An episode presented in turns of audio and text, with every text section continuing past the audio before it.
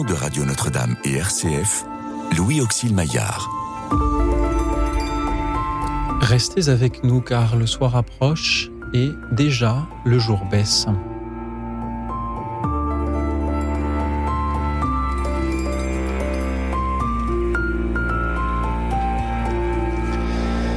Bonsoir à toutes, bonsoir à tous, chers amis, chers auditeurs. En ce temps de carême, nous sommes invités à nous centrer sur l'essentiel, à nous débarrasser du superflu, qu'il soit intellectuel, qu'il soit matériel, qu'il soit dans nos emplois du temps, dans nos pensées, dans nos euh, tracas.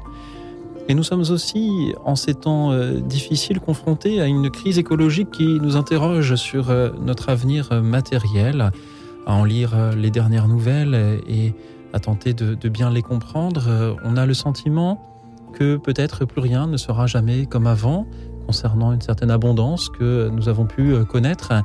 Et c'est pourquoi je vous propose ce soir de nous parler d'une chose que vous avez et dont peut-être vous pourriez vous passer. Parlez-nous peut-être euh, d'un objet, d'une habitude, d'une pensée, de quelque chose de superflu qui est présent ou qui occupe vos vies et dont peut-être euh, vous pourriez, vous gagneriez même à vous débarrasser. Merci au Père Xavier Lefebvre qui est avec nous ce soir pour euh, vous écouter, vous répondre. Bonsoir Père. Bonsoir Louis Auxil. Merci d'être venu euh, jusqu'à nous pour échanger avec nos auditeurs. Lorsque je vous ai proposé ce thème, qu'avez-vous dont vous pourriez vous passer? Qu'avez-vous pensé? Qu'avez-vous ressenti? Alors, bon, je me suis dit, tiens, c'est très bien, c'est la période du carême. Et sachant que le carême, c'est vraiment la période d'exercice où on apprend à se détacher. Après, je pense à deux choses. Euh, la, question telle que vous l'avez posée, euh, qu'avez-vous dont vous pourriez vous passer? On est plutôt dans, le registre de l'avoir. Bon, j'ai des choses et je dois m'en passer.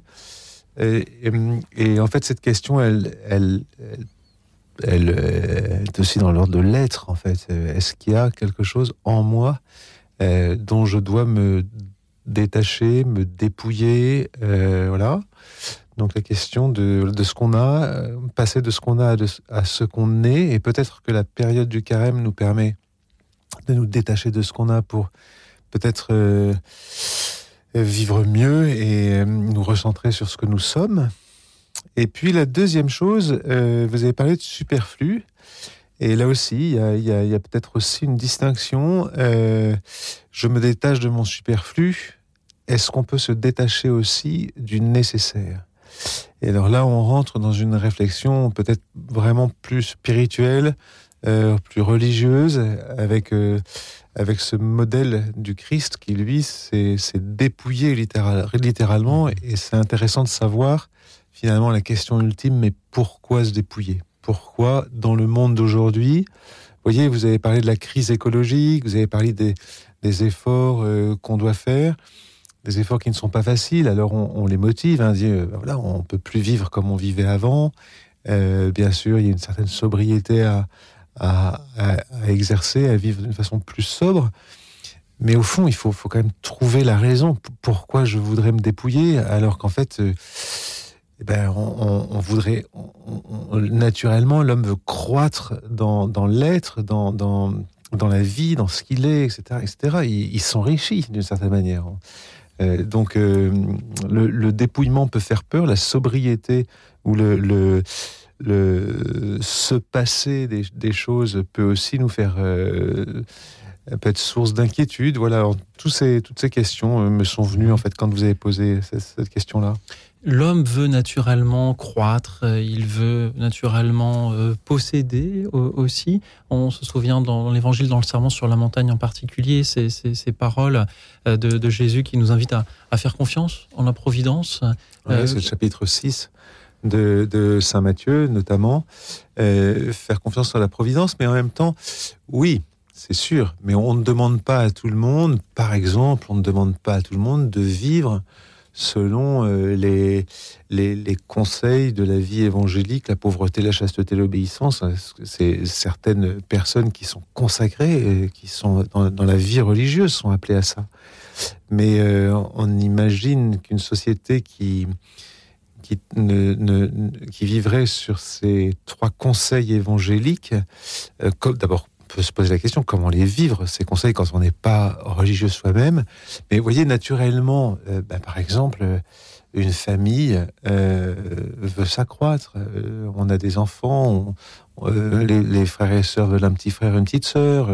on veut agrandir la famille, on veut et tout un ça animateur de radio veut toujours plus d'auditeurs et de gens plus d'auditeurs, voilà, etc. Donc ça fait partie de la vie, si vous voulez, de s'enrichir. Donc la question que vous posez ce soir, il euh, faut voir aussi qu'elle n'est pas. Il faut en voir toute la complexité. Ce, ce, ce passé, on veut bien à la rigueur se passer du superflu, mais qu'est-ce que, où est la limite du superflu?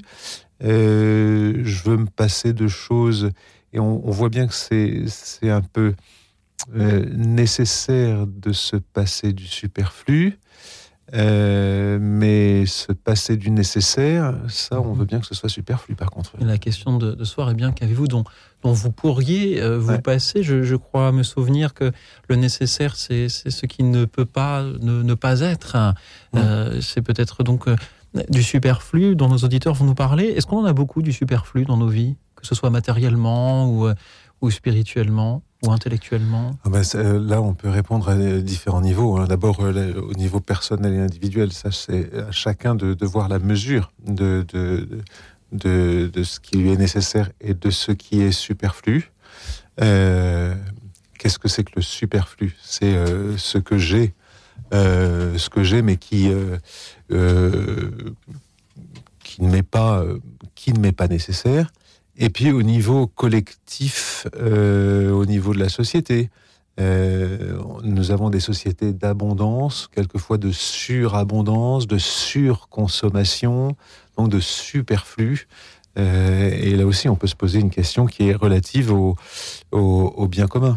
Mhm. Vous voyez? Donc il y, y a, différents niveaux de réponse.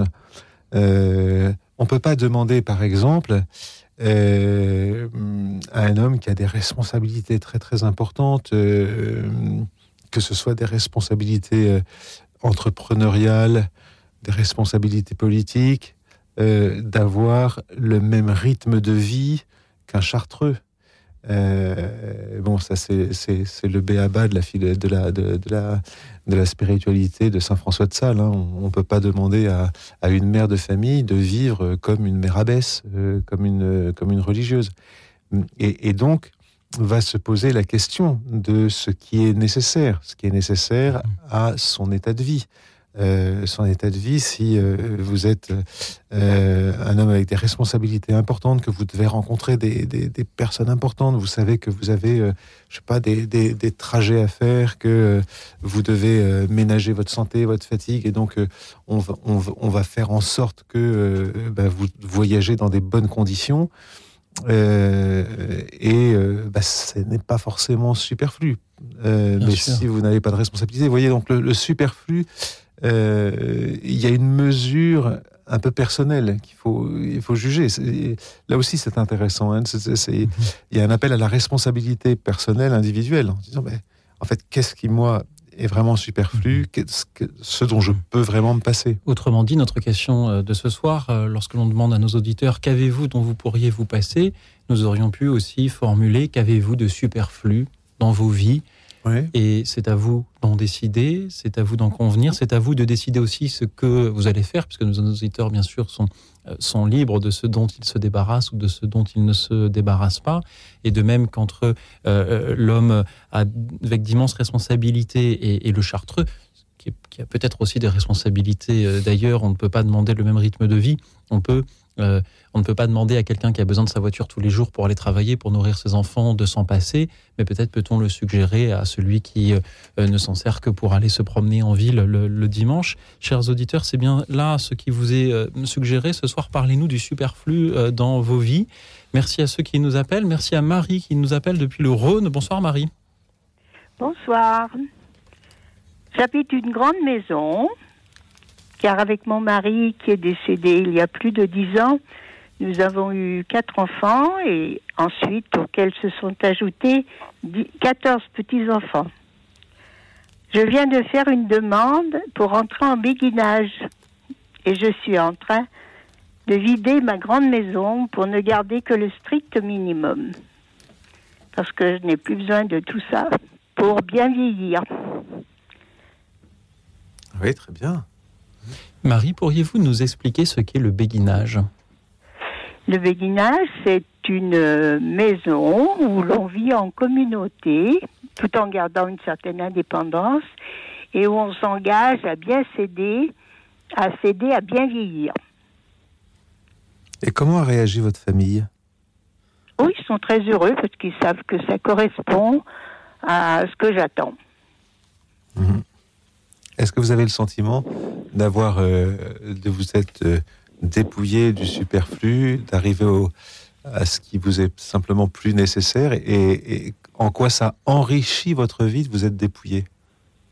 Oh, Parce que je n'aurai plus le souci de d'entretenir une maison, d'avoir un jardin, et je pourrais me consacrer plus facilement à, à des choses euh, plus utiles, rendre service autour de moi, voilà.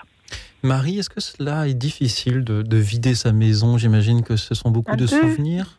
Oui, les souvenirs, mais sinon, mais je non non, j'ai envie, voilà. C'est une, euh, un, un sentiment de liberté que, que vous euh, vivez lorsque vous vous débarrassez d'un objet euh, qui Oui. parfois s'accroche un petit peu? Oui, oui. Et puis, bon, bah, laisser des habitudes, oui. Mais je, je suis contente euh, parce que j'espère que j'aurai une nouvelle vie qui sera euh, plus, plus généreuse, enfin, où je serai moins accaparée par les tâches euh, Mhm. journalières. Et que faites-vous, Marie, de, de ces objets dont vous vous êtes euh, Ben, défaite? Justement, c'est parce que Emmaüs ne veut même plus les meubles, alors je sais pas trop ce que peut-être que je vais les laisser sur place et puis peut-être que j'hébergerai des gens, euh, je, louerai ma maison, je ne sais pas exactement encore. Mhm. Ah oui, vous, vous, vous- Il y a des associations qui acceptent, je donne ce que les asso- associations acceptent. Il y a des, sûrement des meubles qui vont rester, euh, je ne saurais pas trop quoi en faire. Mhm. Il y a peut-être des, des, des paroisses qui vont les récupérer pour leur euh, vente de charité. Oui, peut-être. Marie, je suis sûr qu'en en nous écoutant, il y a des auditeurs qui vivent dans des appartements ou des maisons chargés de, de souvenirs, de bibelots, euh, d'objets euh, qui ont peu servi, mais que l'on garde pour le cas où. Qu'est-ce que vous aimeriez euh, leur dire, leur suggérer, euh, Marie? C'est à eux de voir ce qui leur convient. Moi, je ne peux pas décider pour les autres. Moi, je trouve qu'il faut quand même, quand on arrive à un certain âge, il faut se délester, il faut...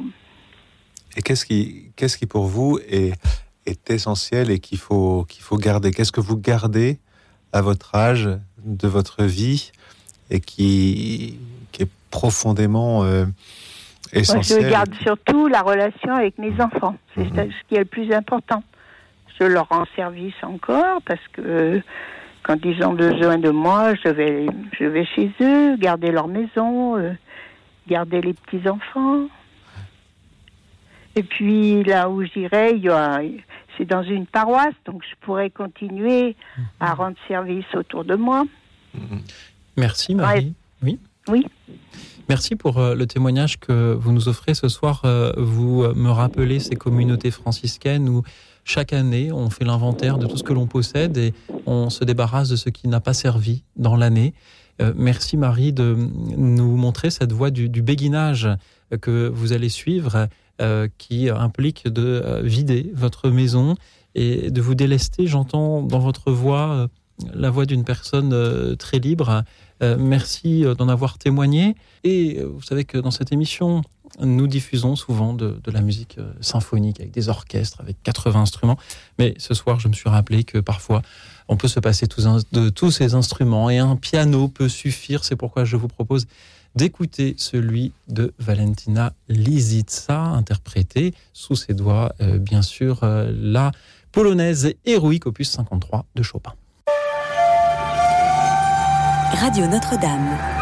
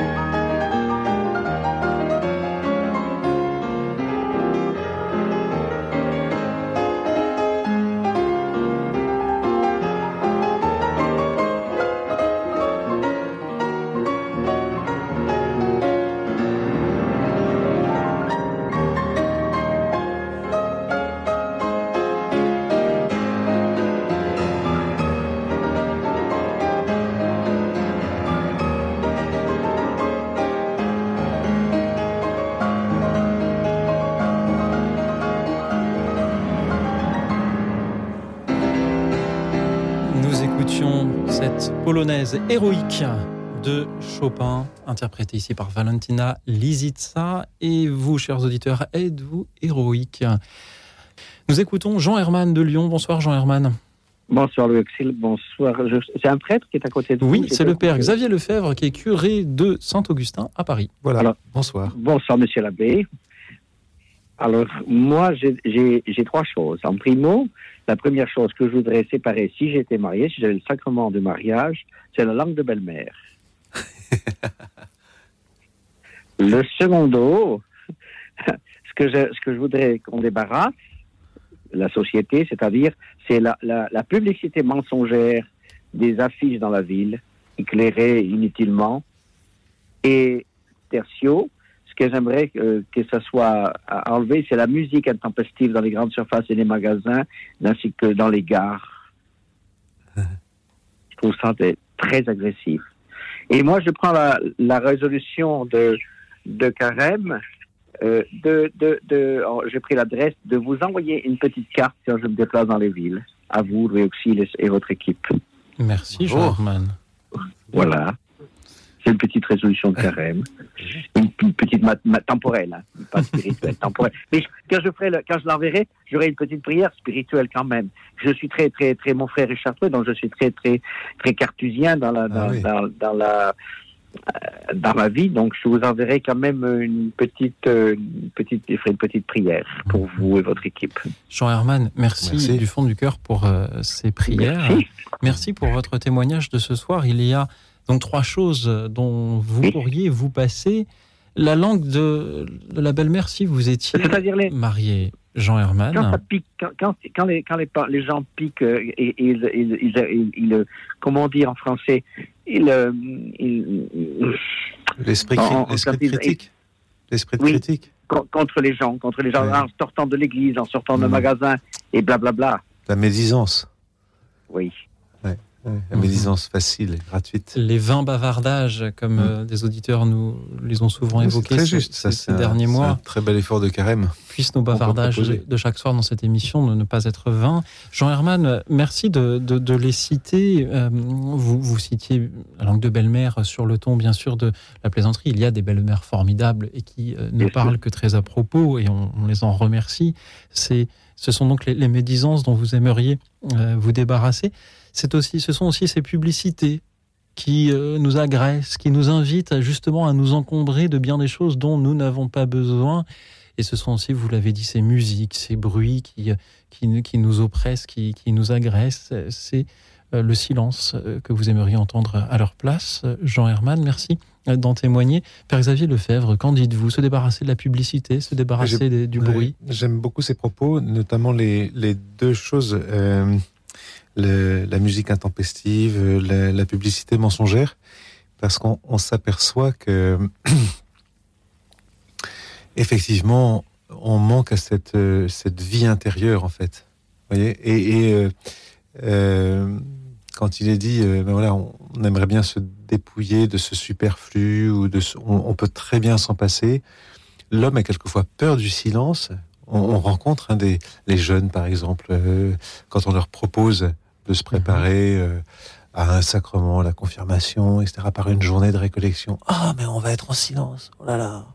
Et euh, bah oui, vous allez, vous allez vous, vous passer un peu de vos oreillettes, vous allez passer de vos, vos- et, et donc, en fait, se, découvrir, découvrir qu'on s'encombre aussi, que notre vie intérieure est encombrée.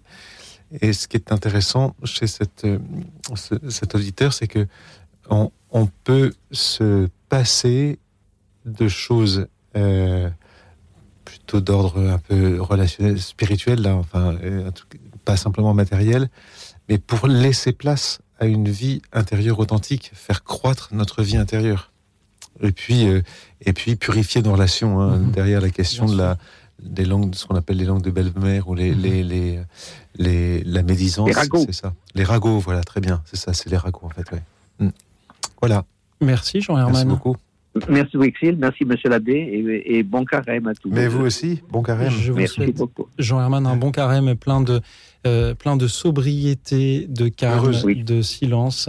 Euh, merci Jean Herman pour vos belles paroles de ce soir. Merci à Adrienne qui euh, nous rejoint depuis le Gard. Bonsoir Adrienne. Bonsoir Louis Auxil, aux invités et aux auditeurs. En fait, moi, j'ai été fort surprise un jour. Là, j'avais un rendez-vous et à Nîmes et euh, je passe dans une rue et puis je vois que devant une maison qui avait un jardin, une jolie maison, euh, il y avait euh, bon des des objets. alors je- bien, les gens étaient intrigués, et là, qui s'arrêtaient, ils étaient un peu dubitatifs parce que la maison, les, les volets étaient fermés et il y avait une toute petite ouverture de la porte d'entrée, mais il n'y avait au- aucun signe qu'il y ait quelqu'un. Ah, moi, je me suis dit quand même, euh, si quelqu'un vient, ah ben, c'est vrai, à, à, à voler, euh, ce serait bon. Alors, je- moi, par, par question de conscience, je me suis avancée et alors j'ai sonné. Et puis une dame qui arrive, elle me dit oui, me dit bah, vous avez euh, des, des objets dehors et euh, les gens euh, regardent, il y en a qui s'arrêtent. Elle me dit oui, oui, elle m'a dit de toute façon, je mets pas de panneau, je laisse, je vais tout laisser comme ça dehors. Et qui c'est qui voudra euh, viendra, il prendra ce qu'il voudra. Euh, J'ai toute la maison à vider. Elle m'a dit, moi je prends rien, mes parents sont décédés, mais eux, c'est- très jolie chose. Hein. Alors, elle m'a dit, si c'est quelque chose qui vous intéresse, vous n'avez qu'à venir, et vous faites un peu l'état des lieux, et vous prenez ce que vous voulez. Voilà, j'étais interloquée parce que je me dis, bon, euh, alors j'ai dit, bon, une question de- simplement de, de voir un peu, mais j'avais aucune intention de, de prendre quoi que ce soit, quoi. Et alors, au final, ben, j'ai été euh, attirée par un tout petit transistor, mais vraiment super, que je, me- je, dont je me sers quand je vais quelque part euh, moi, me balader ou quoi. Et, il est mini, mais super. Il y a un petit miroir de deux salles de bain, mais moderne. Alors, pour vous dire, voyez que, alors puis on s'était laissé les, les- les téléphones et on se rappelle, puis il me dit, la maison a été vidée, euh, et des gens qui sont venus avec les camions, c'est parti à un éclair, sans laisser de pancarte. Vous voyez? Ouais. Moi, je- je- ça m'a beaucoup euh, fait réfléchir parce que je me suis dit, en fait, cette personne, ses, ses parents sont décédés, certes, c'est des gens euh, qui avaient de belles choses, mais euh, donc elle ne voulait pas avoir quoi que ce soit. Pour, euh, elle m'a dit, moi, je vais me débarrasser de tout.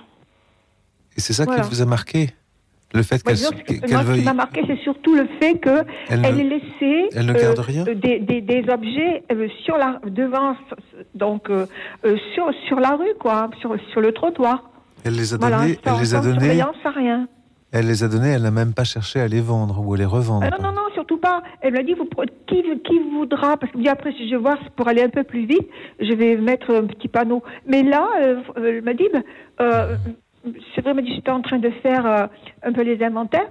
Mais elle me dit, euh, franchement, euh, je serais très heureuse. Je ne vais pas faire appel aux Emmaüs. Je vais pas. Je ne vais pas m'encombrer de tout ça.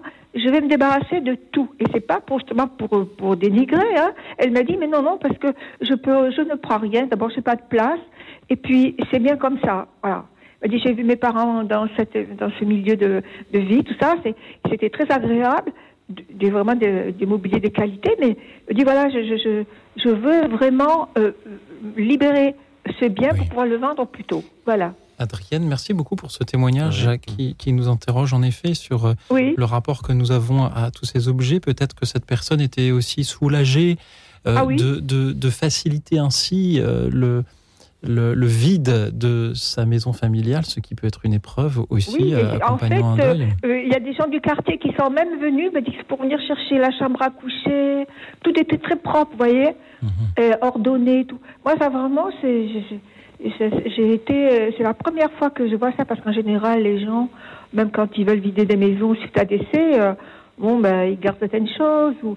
Mais là, c'était la porte ouverte après. Elle m'a dit, je laisse ouvert et au moins, je suis là, bien sûr, mais les gens sont intrigués comme vous. Moi, je- j'étais surtout euh, inquiétée. Quand même, il faut quand même voir si euh, s'il n'y a pas, euh, dire, euh, s'il y a quelqu'un ou si qu'est-ce qui se passe, quoi. Adrienne, merci pour votre témoignage. En l'écoutant, je, je m'interroge aussi sur la limite qu'il y aurait entre se débarrasser du superflu en essayant d'en faire tout de même un bon usage, c'est-à-dire le donner à quelqu'un qui en aurait besoin, euh, le, revendre pour euh, employer cet argent à, des choses plus utiles à soi-même, et donc s'assurer aussi que la personne qui l'achète, puisqu'elle dépense pour cela, on a vraiment l'usage aussi.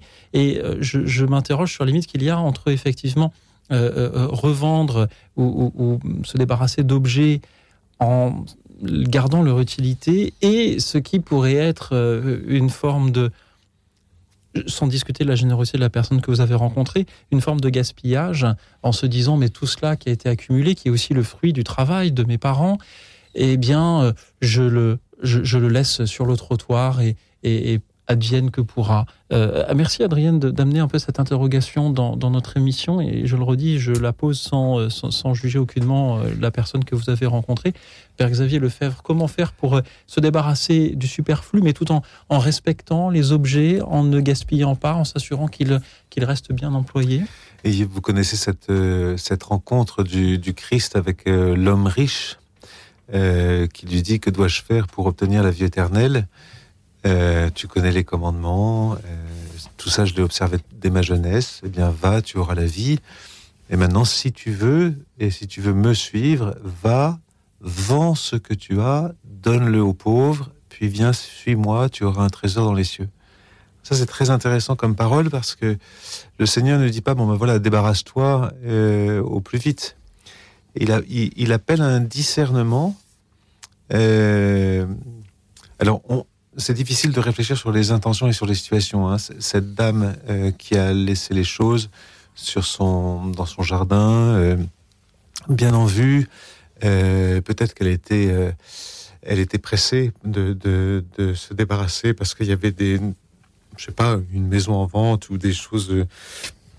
on ne sait pas trop ce qui peut la motiver. Mais ce que je retiens de la rencontre de l'homme riche avec le Christ, si tu veux, va, vends ce que tu as, donne-le aux pauvres. Autrement dit, euh, il y a un discernement à opérer pour que ce dont je me détache puisse euh, être profitable à d'autres.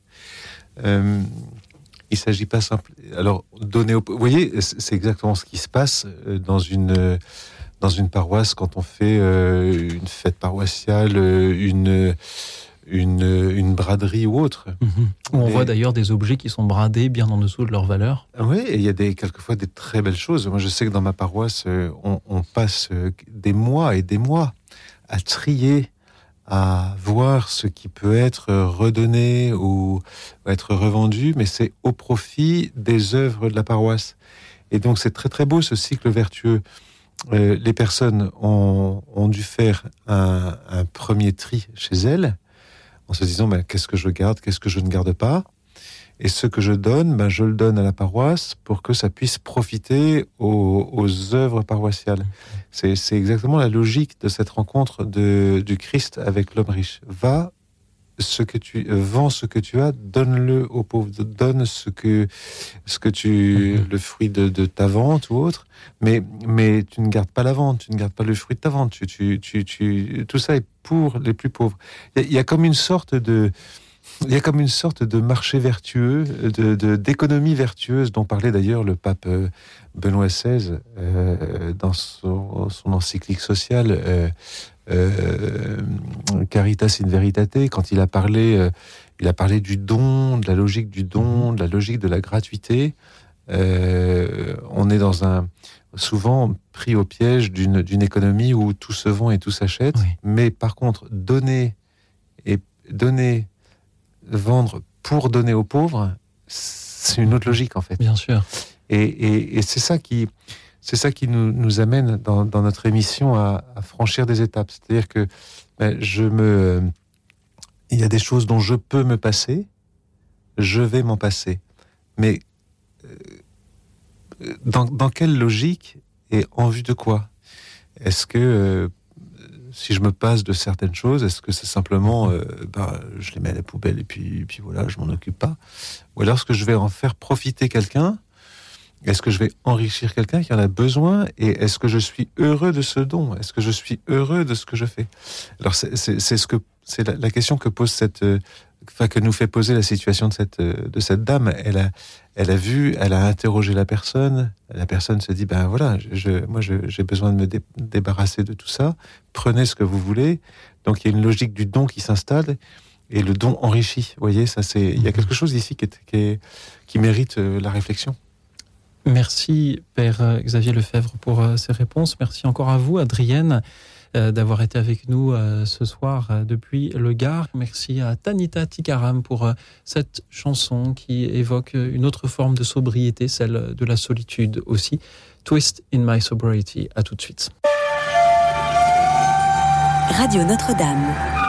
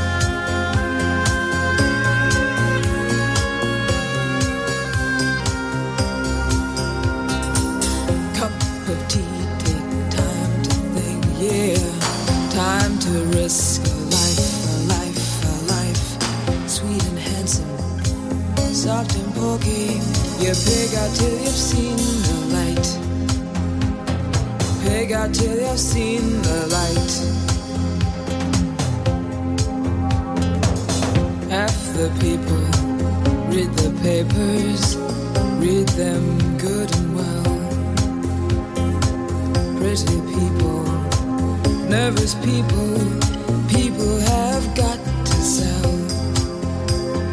News you have to sell. Look, my eyes are just holograms. Look, your love has drawn red right from my hands. From my hands, you know you'll never be more than twisting my sobriety my sobriety.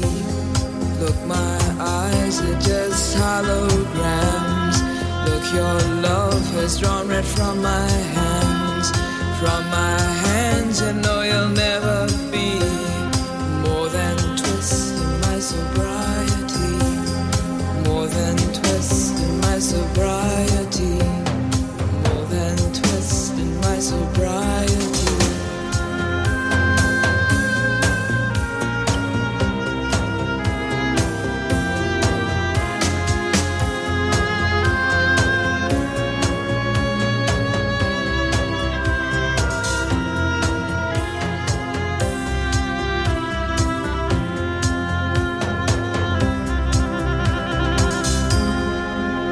Tanita Tikaram chantait Twist in My Sobriety. Nous accueillons Jean-Michel de Paris. Bonsoir Jean-Michel. Bonsoir à tous. Ben moi, j'ai un gros problème avec cette histoire de rangement parce que j'ai beaucoup accumulé d'objets, vous voyez, dans mon appartement. Et euh, actuellement, ça pose un énorme problème euh, de relation avec mes enfants euh, qui vivent avec moi. Hein, parce que, bon, c'est vraiment très difficile.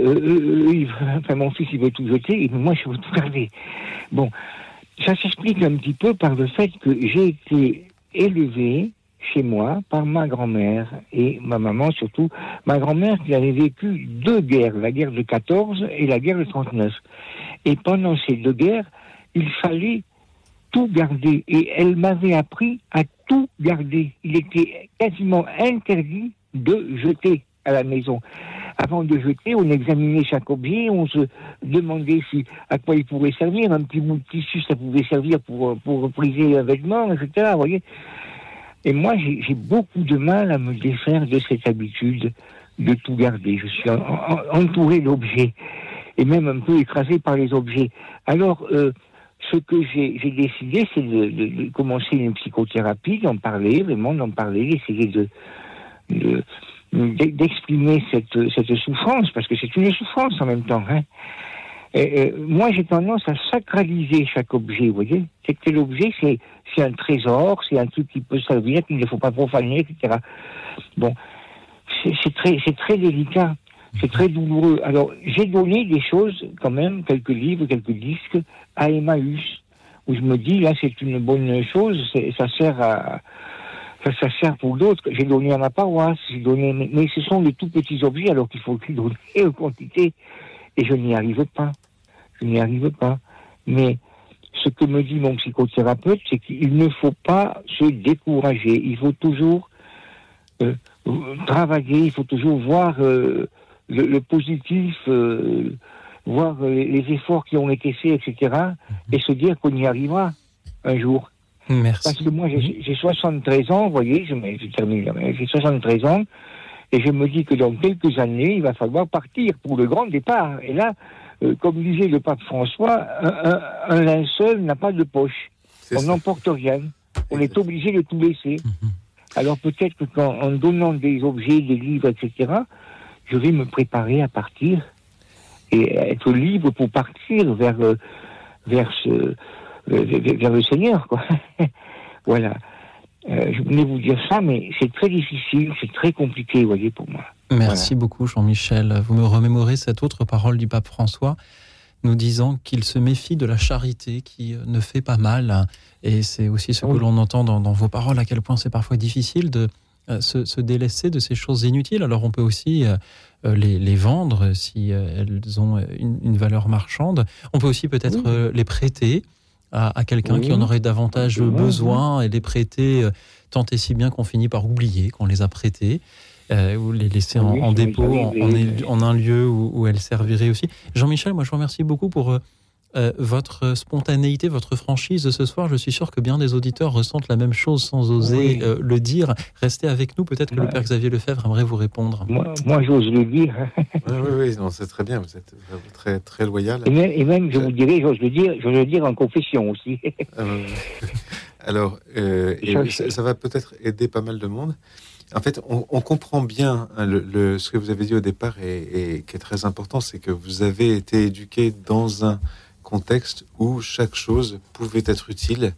Euh, et donc, il fallait garder chaque, chose dans une période de pénurie et voilà, dans une période de crainte et de, et de, de, peur de manquer, de peur de voilà. Et ça, ça a pu s'installer. Alors, on comprend bien au niveau euh, euh, psychologique toutes les tous les plis qui sur les qui sur les enfin qu'il faut dépasser et combattre.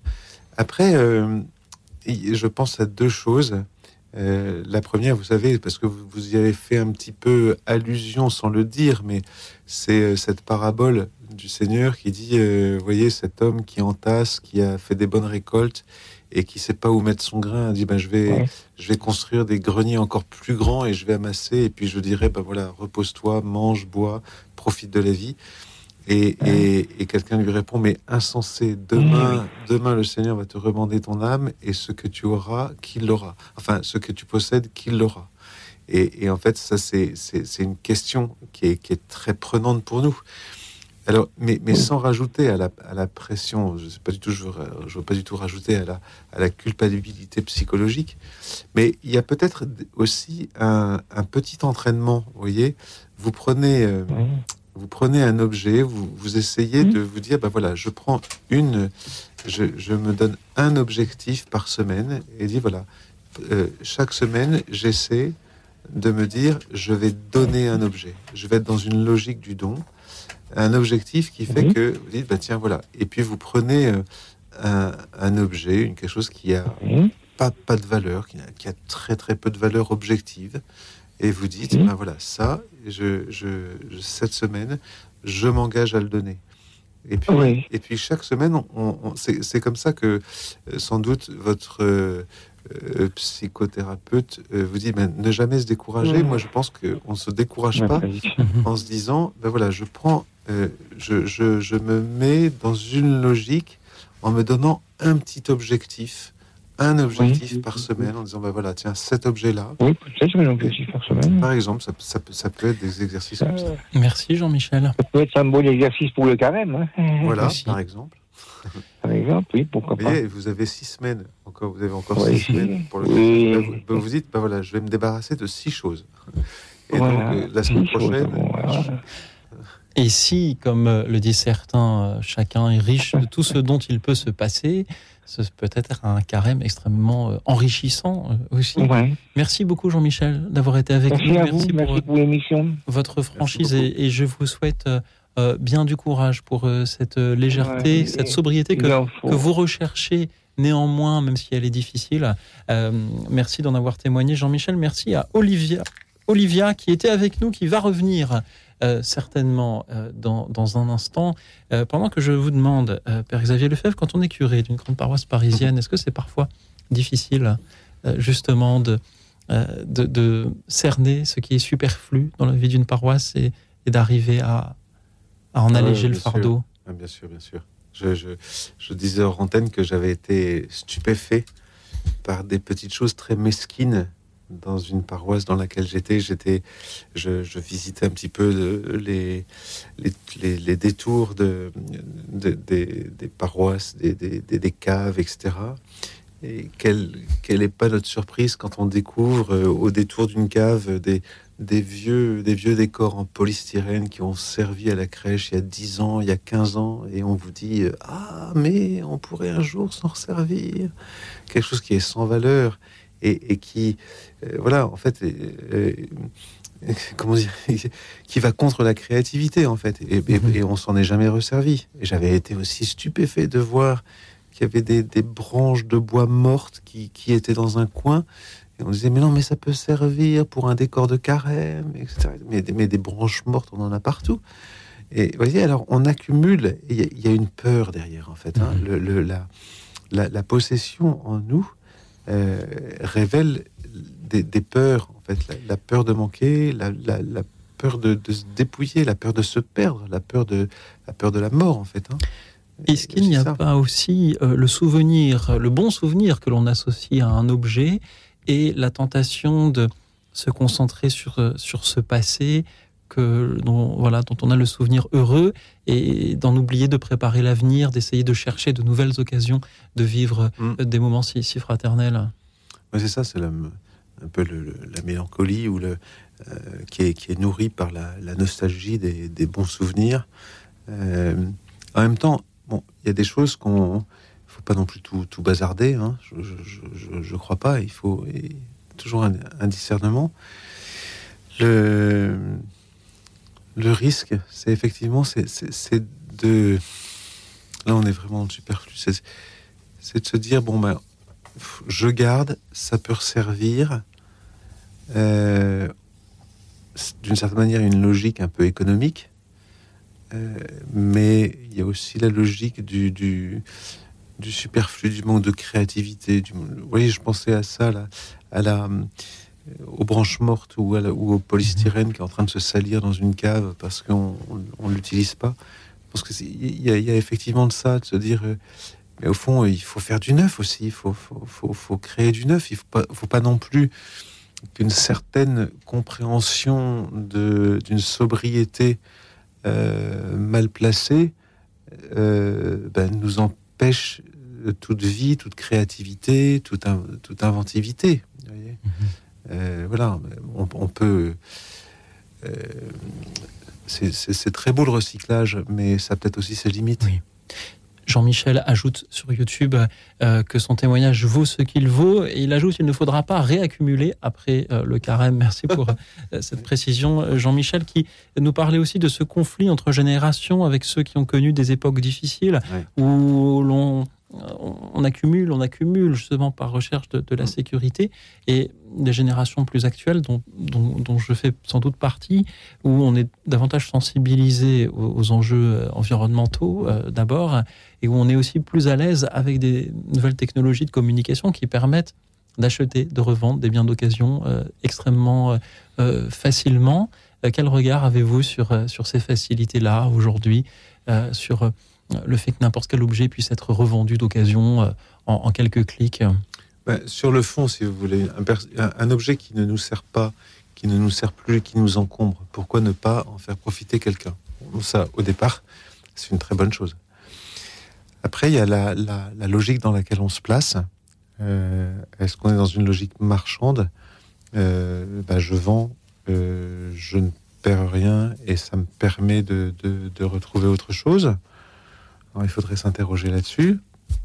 Et puis, euh, une logique plus radicale de, de don, euh, en se disant, ben, voilà, il y a peut-être des personnes qui ont besoin simplement de ce qui m'encombre, mais qui n'ont pas les moyens de, de l'acheter. Alors je, ben, je le donne tout simplement. Je fais, je, je suis dans cette logique du don et je m'enrichis de la, de la joie du don, comme disait euh, Mère Teresa, la Mhm. joie du don. Euh, ça peut être aussi euh, autre chose. Et puis, euh, au, point où on arrive dans notre émission, on peut se dire, finalement, si je me dépouille, si je, quitte mon superflu, mon nécessaire, en quoi ça me fait grandir? Et voilà, le, Christ, lui, dans la lettre aux Philippiens, j'en donnerai un petit passage tout à l'heure, mais il nous montre cette logique du don. Il s'est dépouillé lui-même, mais en fait, la finalité, c'était quand même l'amour. Mhm. Merci, Père Xavier Lefebvre. Nous allons pour continuer à en parler avec vous. Je remercie euh, également Jean-Michel qui ajoute toujours sur YouTube Oui, il y a une grande peur de la mort, on crée des remparts d'objets, nous dit-il. Merci Jean-Michel. Merci.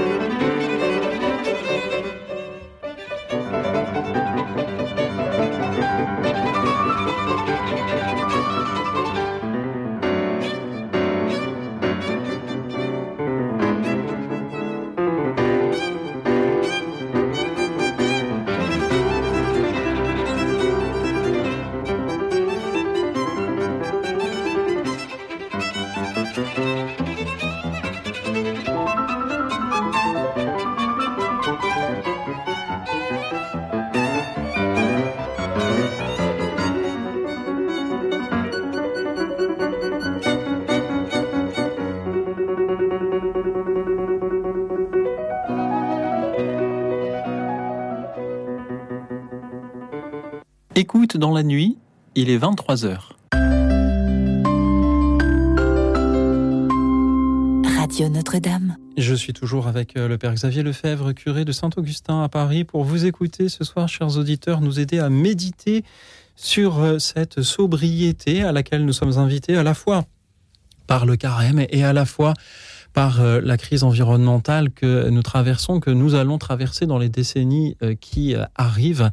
Parlez-nous de ce superflu dont peut-être vous pourriez vous passer. Alors bien sûr, en parler à l'antenne n'est pas un engagement à vous en passer, mais vous pouvez nous aider, nous, chacun, à réfléchir à ces mauvaises habitudes que nous avons, ces mauvaises paroles que nous prononçons, ces, morceaux d'emploi du temps qui peut-être nous encombrent ou ces bibelots sur les étagères, euh, ces, ces espaces que nous occupons pour ne rien y faire. Nicole est avec nous depuis Lyon. Bonsoir Nicole. Oui, bonsoir Jean-Auxil, bonsoir à votre équipe. Alors moi, je, j'ai une âme de collectionneuse depuis ma plus, plus tendre jeunesse. J'arrive à près de 80 ans, donc vous voyez un petit peu.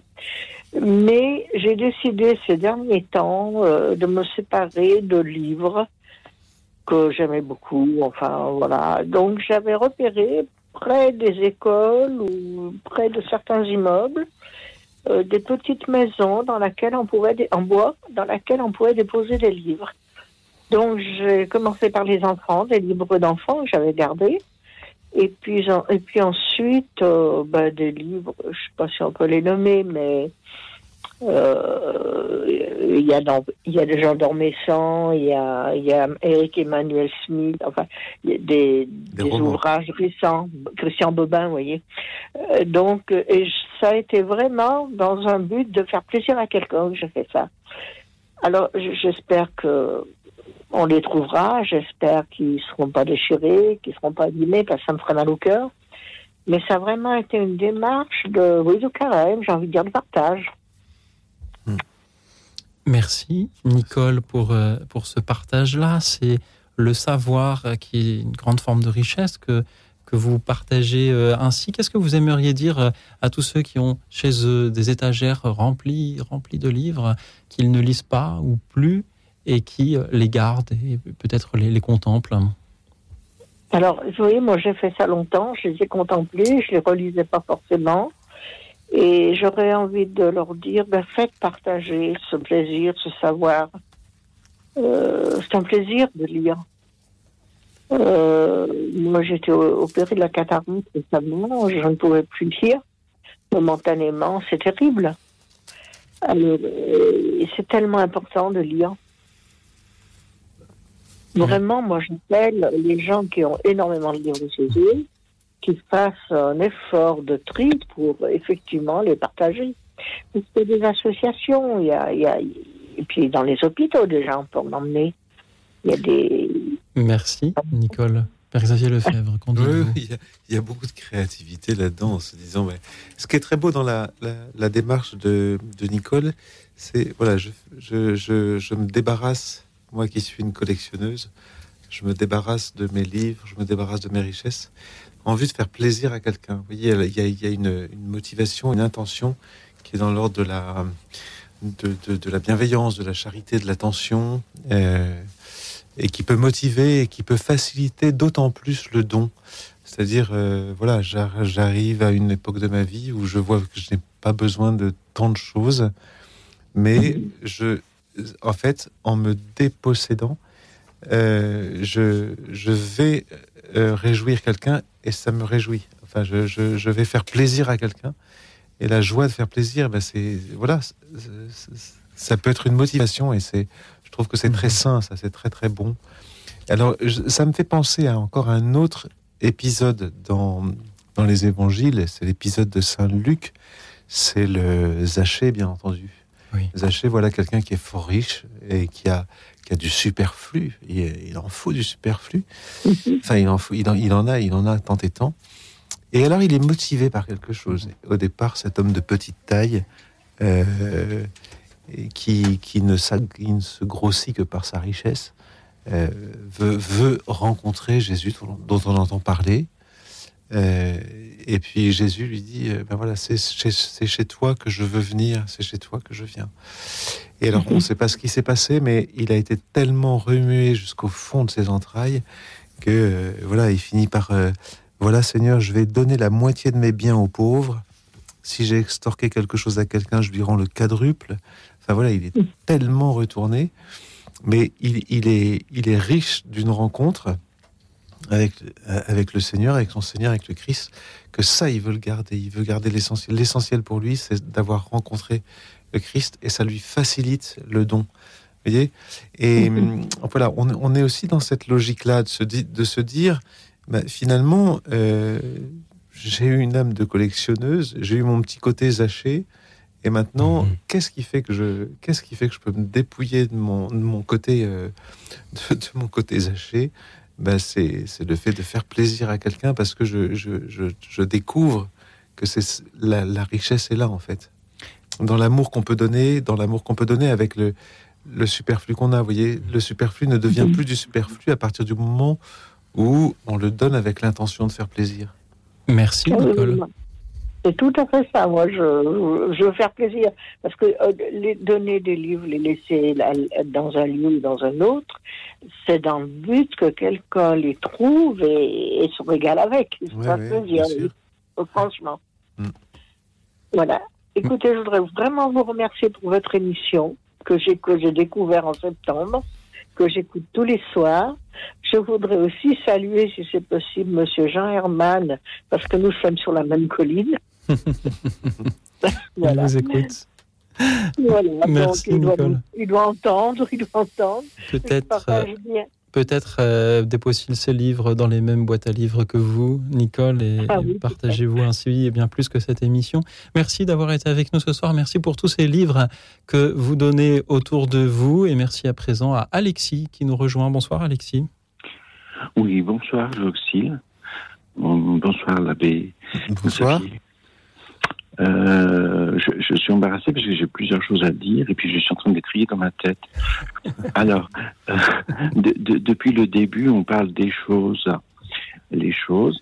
Alors, ça me fait penser parce que j'ai eu la chance de, de visiter au Louvre une exposition sur les choses euh, dans la période de Noël. Ah oui, oui, oui. Bon, j'ai une autre chose, c'est que euh, dernièrement, je me suis confessé et en pénitence, l'abbé Benoît me dit mais euh, méditer la litanie euh, de l'humilité du cardinal Valméry, que je connaissais absolument pas. Et alors j'écoute euh, du coup cette litanie pour le carême. Et, au-delà de ça, je voulais dire que je travaille à l'hôpital psychiatrique et que, et que je reçois des gens très pauvres, des migrants, des, des jeunes qui n'ont plus rien, qui n'ont même pas de parents. Et, et du coup, il y a les choses et puis il y a aussi de soi, de son temps à soi. Et, ce qui me fait plaisir, vous disiez tout à l'heure, le don du plaisir, de donner pour le Christ, euh, donner du temps euh, de soi, du temps de ses loisirs pour, euh, pour les pauvres, pour aider, leur donner rien. Et euh, par exemple, cet après-midi, il y a un aumônier à l'hôpital où je travaille et je l'aide puisque le pauvre aumônier, il a 86 ans. Et alors, il voulait faire un temps de prière cet après-midi pour le carême. Il voulait un temps de partage, euh, voilà. Et, et alors, j'ai le culot euh, dans mon travail, euh, parmi les activités, de, du coup, de donner de mon temps, de chercher, de chercher les uns et les autres qui connaissent un peu peut-être cette aumônier ou pas, et de les réunir pour prier et tout ça. Euh, je ne sais pas si ça a à voir avec le thème de l'émission. Euh, je voulais dire de donner, donner des choses qu'on a, qu'on possède, mais donner aussi des choses de sa vie, Oui, oui, bien de sûr. son temps, de son temps.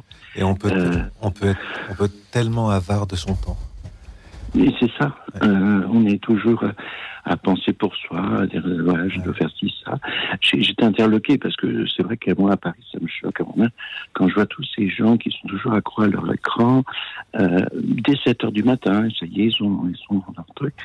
Et, euh, et, et alors moi, je, je, trouve, mais quitter l'écran, quitter, mettre en veilleuse le téléphone et regarder le ciel et puis et puis regarder ces gens qui sont tous tellement dans une, je pense, euh, malheureux en fait, qui Mhm. sont qui sont dans des détresses et qui remplissent leur vie de de rien. Voilà. Mais, mais ce qui me touche le plus, c'est ça, c'est mes patients. Et euh, c'est vrai que je, je suis sur une crête euh, limite puisque je dois travailler, je dois faire ma mission de travail, de service public, mais des fois je vais au-delà et euh, je donne moi, je, en priant. Je sais que ce que je fais, c'est pas moi qui fais.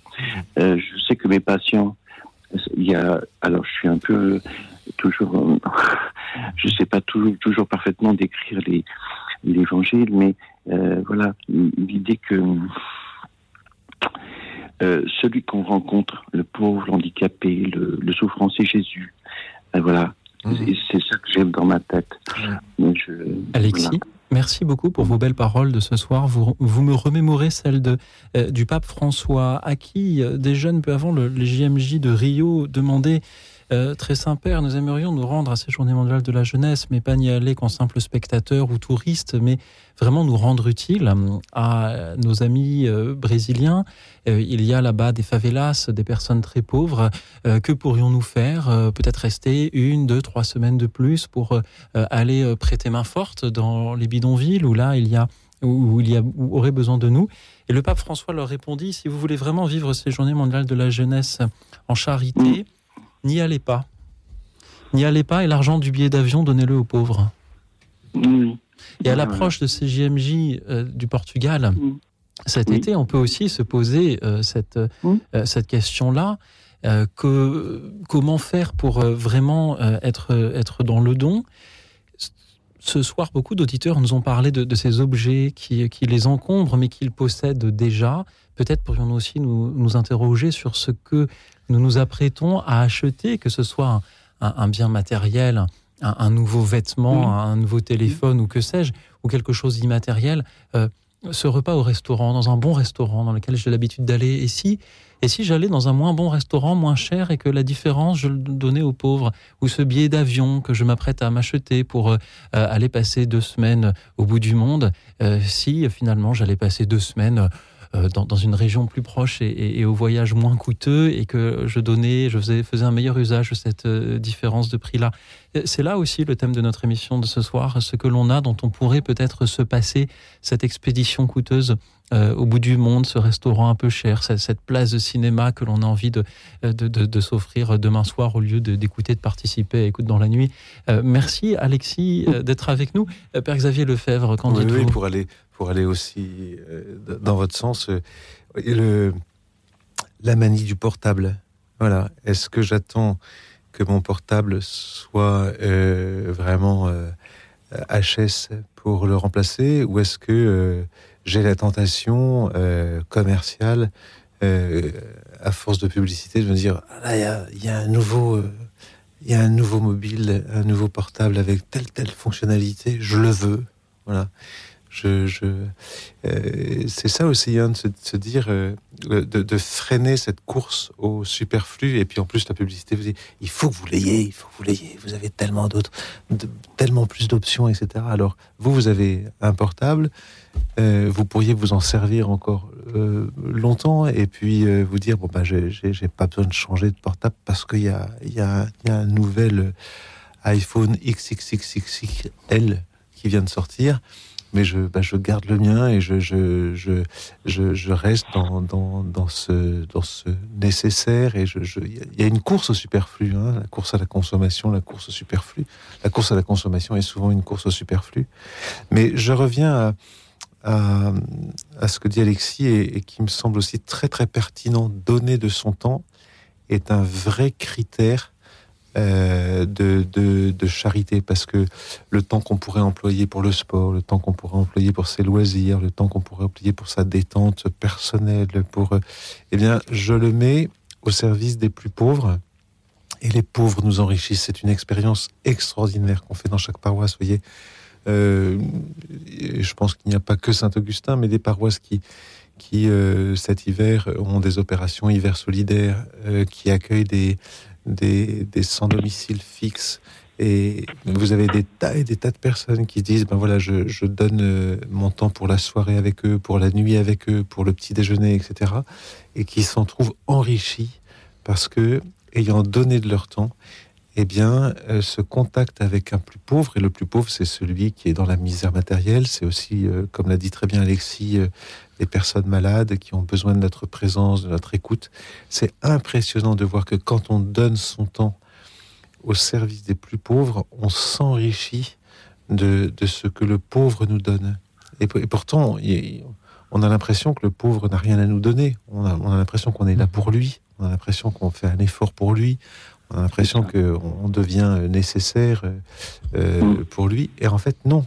Euh, on est là et, euh, et vous voyez le, le- le nombre de personnes dans les qui se qui se confient. Moi, j'ai un petit peu comme Alexis, j'ai on, on est tous un petit peu touchés par telle ou telle forme de pauvreté. Alors, il se trouve que euh, y a des personnes que j'ai rencontrées euh, dans mes différents ministères, et notamment des schizophrènes. Les schizophrènes ont, ont- ont ces décalages avec, et, puis euh, sont très attirés par la vie spirituelle. Et, et en fait, le fait de prendre du temps avec eux, de les écouter, euh, c'est c'est très impressionnant parce qu'ils ont besoin d'être écoutés. Et on sent que, en les ayant écoutés, on a établi une relation, on a établi une relation humaine, authentique, vraie. Et c'est ça qui nous enrichit, en fait. hein. Euh, c'est très impressionnant de voir comment la société d'aujourd'hui, euh, en ne laissant pas la place aux plus fragiles, nous empêche, en donnant notre temps, de découvrir la charité qui nous enrichit. Et ça, pour ça, le, le- le témoignage d'Alexis est magnifique. Merci, Alexis. Euh, Est-ce que je peux me permettre quelque chose? Allez-y, Alexis. De délicat Euh, je, je fais partie de, euh, de l'hospitalité diocésaine de Blois et, et nous recherchons un médecin euh, pour le pèlerinage de Lourdes le 14 juillet. Est-ce que je peux utiliser Lourdes pour, si jamais au cas où, euh, une personne qui exerce la médecine euh, pourrait nous aider et réaliser ce pèlerinage? Voilà. Alexis, bien, bien sûr, de quand à quand faut-il être disponible? Du 15 juillet au 20 juillet. Alors, si un médecin nous écoute et est disponible du 15 juillet au 20 juillet pour euh, accompagner euh, Alexis et euh, les personnes malades à Lourdes, il pourra euh, ou elle pourra nous appeler et nous vous mettrons en relation avec grand plaisir. Alexis, merci pour cet appel.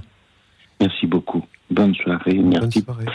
Et que Dieu vous garde. Merci beaucoup, Alexis. Je salue Pierre de Paris qui n'aime pas le terme se débarrasser, il préfère donner. Vous avez bien raison, Pierre. Merci de nous le rappeler. En vous écoutant, Père, je me remémorais simplement cette parole de l'Évangile. Une pauvre veuve s'avança et mit deux petites pièces de monnaie. Cette pauvre veuve a mis dans le trésor plus que tous les autres, car tous ils ont pris sur leur superflu, mais elle, elle a pris sur son indigence. Elle a mis tout ce qu'elle possédait, tout ce qu'elle avait pour vivre. Là aussi, voilà ce que les personnes pauvres peuvent nous enseigner. Merci à ceux qui en témoignent euh, ce soir de ce euh, superflu dont peut-être vous pourriez, euh, vous, pardon Pierre, j'allais encore dire vous débarrasser, que peut-être vous pourriez donner ou revendre pour utiliser cette ressource-là d'une meilleure manière. Et c'est un nouveau témoignage aussi de la simplicité qui, qui suffit à donner tout son amour quand on n'a pas beaucoup de moyens. Francis Cabrel chante presque rien. À tout de suite. Radio Notre-Dame.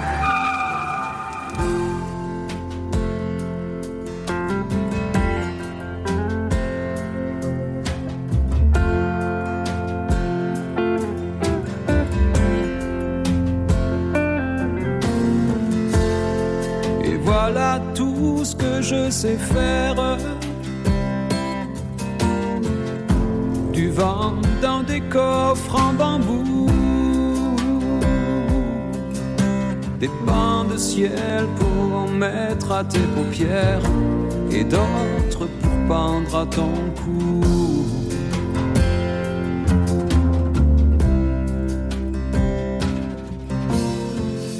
C'est rien que du ciel ordinaire, du bleu comme on en voit partout. Mais J'y ai mis tout mon savoir-faire et toute notre histoire en dessous? Tu vois, c'est presque rien. C'est tellement peu. C'est comme du verre, c'est à peine mieux. Tu vois, c'est presque rien.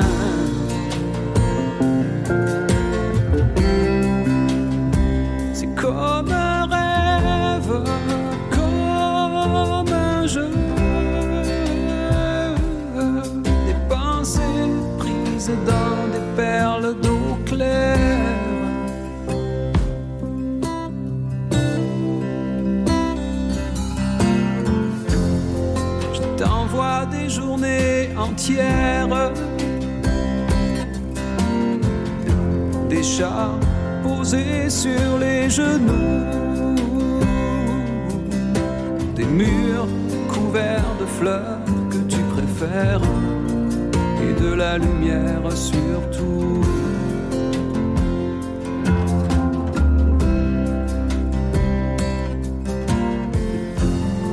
Rien que des musiques légères. Source entre deux cailloux. Du linge blanc sur tes années de guerre. C'est tout ce que je sais faire c'est tout. Tu vois, c'est presque rien. C'est tellement peu. C'est comme du verre, c'est à peine mieux. Tu vois, c'est presque rien.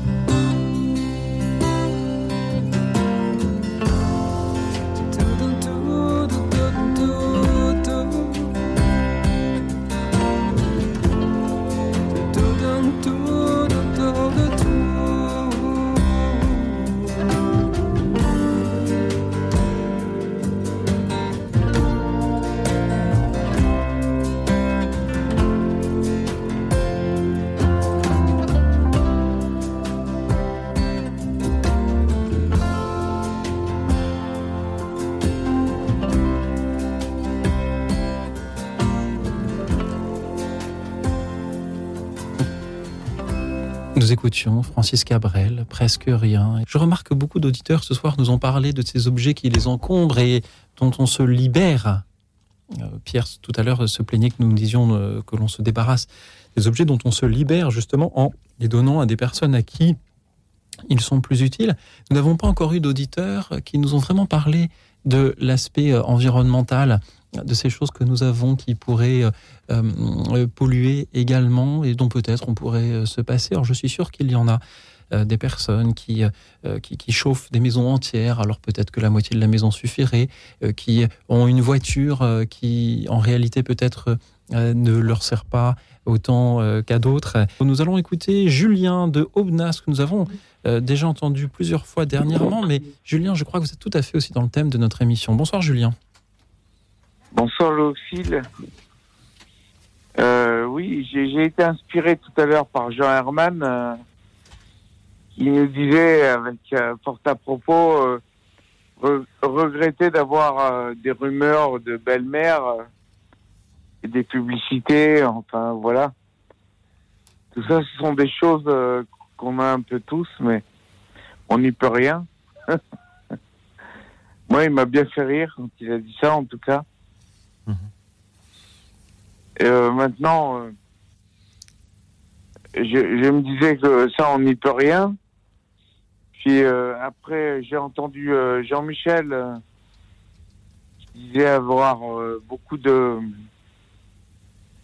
d'outils de bazar euh, dans son garage euh, à revendre. Moi-même, euh, je suis débordé de, tout ça. J'ai beaucoup, beaucoup accumulé durant pas mal d'années tout un tas de matériel. Comme mon père était dans les constructions métalliques, on a accumulé beaucoup de matériel. J'ai même des pierres à, donner et, je sais pas quoi en faire, quoi. Et voilà, moi. Julien, je crois qu'il y a une autre chose dont vous nous aviez déjà parlé à l'antenne que vous avez, dont ah vous pourriez vous passer. De mon alcoolisme chronique, qui me passerait, euh, évidemment, qui me ferait du bien, en fait. Euh, ça m'éviterait d'avoir à vous appeler euh, fréquemment le soir, par exemple. Parce que bon, j'ai beaucoup de temps à perdre. Je suis en charge de personnes âgées et euh, mhm. j'ai beaucoup de temps à perdre et j'ai tendance à boire un, peu trop. Et c'est le c'est le sort qui incombe à nos cultures modernes. Enfin, on peut dire ça comme ça. J'ai l'occasion de boire un peu trop, donc euh, j'en abuse et ça me, ça me cause beaucoup de problèmes. Voilà.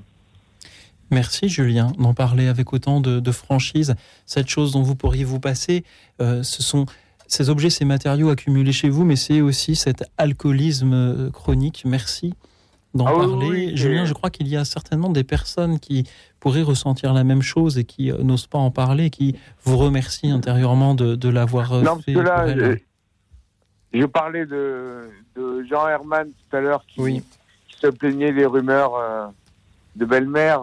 Bien sûr. Et nous, nous en sommes tous victimes, en fait, en mhm. fin de compte, quoi. Mhm. Et, et si, par en plus le, le fait est qu'on tombe dans l'alcool, euh, ça n'arrange rien. Euh, les rumeurs sont fondées. Après, bon, ben, c'est pas évident de se battre contre tout ça, quoi. Voilà. Et ça n'empêche pas la publicité à la télévision euh, dont il aimerait bien se passer ou, ou les mhm. spams sur Internet. Mais euh, Julien, merci beaucoup d'avoir euh, parlé de cet alcoolisme-là. Il y a bien d'autres addictions aussi euh, euh, qu'on aurait pu citer ce soir parmi ce dont on aimerait se passer. Père Xavier Lefebvre, que vous inspirent les paroles de Julien? C'est délicat cette, cette, question parce que ici on est on n'est pas vraiment dans le dans l'ordre de quelque chose du superflu mais euh, on voudrait se débarrasser de quelque chose qui nous lie, euh, dont on est esclave, une addiction nous rend esclave. On voudrait retrouver une liberté. Euh, donc c'est assez particulier comme manière de, de répondre à la, à la question qu'est-ce que quelque chose dont vous aimeriez vous passer, on quitte, on quitte les questions du superflu pour être dans ce qui nous encombre et dans ce qui nous détruit. Et dont, on cherche et dont on peut demander, on cherche les, moyens de s'en, de s'en délivrer. Euh, voilà, les addictions, les addictions révèlent souvent une, euh, un piège dans lequel est tombée notre volonté et qui a perdu sa, liberté, de sa force, de ça. Et on veut retrouver cette force, cette maîtrise de, de, soi. On est, on est sur un autre, dans, un, dans une autre dimension ici. Peut-être y a-t-il aussi des situations où l'on n'est pas encore prisonnier de, ces, de ce qui pourrait devenir une addiction et où euh, la bouteille ou d'autres choses sont encore de l'ordre du superflu dont on peut se passer, dont on sait qu'il faudrait peut-être euh, se passer un peu plus aussi. Et, qu'en cela, le témoignage de Julien qui nous disait euh, qu'il perdait son temps le soir, le témoignage de Julien donc n'est pas certainement une perte de temps. Merci Julien de nous l'avoir offert ce soir. Merci à Jacques-Marie qui nous rejoint depuis Emerinville. Bonsoir Jacques-Marie. Bonsoir euh, Louis Auxil, bonsoir Pierre Xavier. Bonsoir. Oui, euh, je voulais comment dire euh, parler de dire que l'Église elle-même est dans le superflu parce qu'on fait des, on fait toujours des, comment dire, c'est l'enseignement qui est fait, hein, heureux des hommes de bonne volonté, attention. Mais je trouve que bon, on, on nous dit voilà, vous avez l'homme riche et, l'homme pauvre qui était Jésus. Et Jésus lui dit, écoute, je vais te dire, tu laisses tout tomber ce qu'il y a derrière toi, ta femme, ta famille, tes enfants, ton argent, et tu viens à moi, et tu seras libre et tu auras le royaume des cieux. L'homme refuse, mais il n'était pas conscient qu'il était face euh, à Jésus. Et beaucoup de choses m'interpellent à ce niveau-là. Ça veut dire que bon, l'Église, pourquoi je la trouve superflue, c'est parce que euh, bon, ben, l'Eucharistie, d'accord, certes, elle est modeste. Comme Jésus, comme il était modeste, une hostie, on n'a même pas un verre d'eau, on n'a rien pour pas faire passer l'hostie, sans parler de vin, mais juste de l'eau, même de l'eau du robinet. Euh, mhm. Et bon, je trouve que bon, tout est euh, comment dire, tout est complètement euh, artificiel dans le sens où, euh, en fin de compte, même, même en tant que prêtre, sans vouloir vous vexer, hein, heureux les hommes de bonne volonté. comment dire, mais vous n'êtes pas Jésus, vous ne l'avez pas mhm. rencontré. comment pouvez-vous parler de cette manière en imaginant Jésus? Vous nous parlez du Saint-Esprit, certes. Jacques-Marie Je suis d'accord avec vous.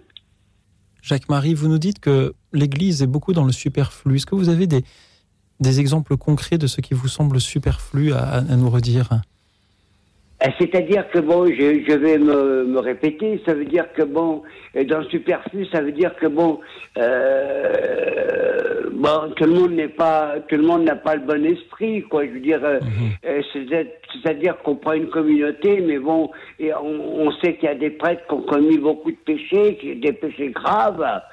Et bon, et vous, vous, vous, réitérez l'unité. Mhm. Je suis d'accord avec vous. Jacques-Marie. hommes de bonne volonté. Jacques-Marie, merci pour euh, vos paroles de ce soir. Vous trouvez que l'Église est euh, dans euh, le superflu. C'est vrai qu'il y a parfois des moments où où, on s'interroge lorsqu'on assiste à un, office dans une abbaye bénédictine ou cistercienne où les lieux sont extrêmement dépouillés, qu'on revient après dans une autre église beaucoup plus décorée, où on peut s'interroger sur le sens de, euh, ces œuvres d'art.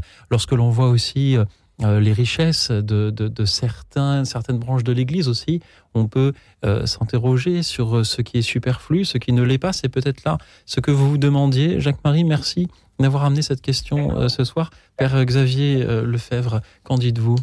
Il y a quelque chose qui est juste. Euh, l'exemple que, qui est donné des, des célébrations ou des, de la liturgie cistercienne, bénédictine, très très sobre, une certaine, un, un, certain souci de revenir à une vraie euh, pureté évangélique à la suite du Christ.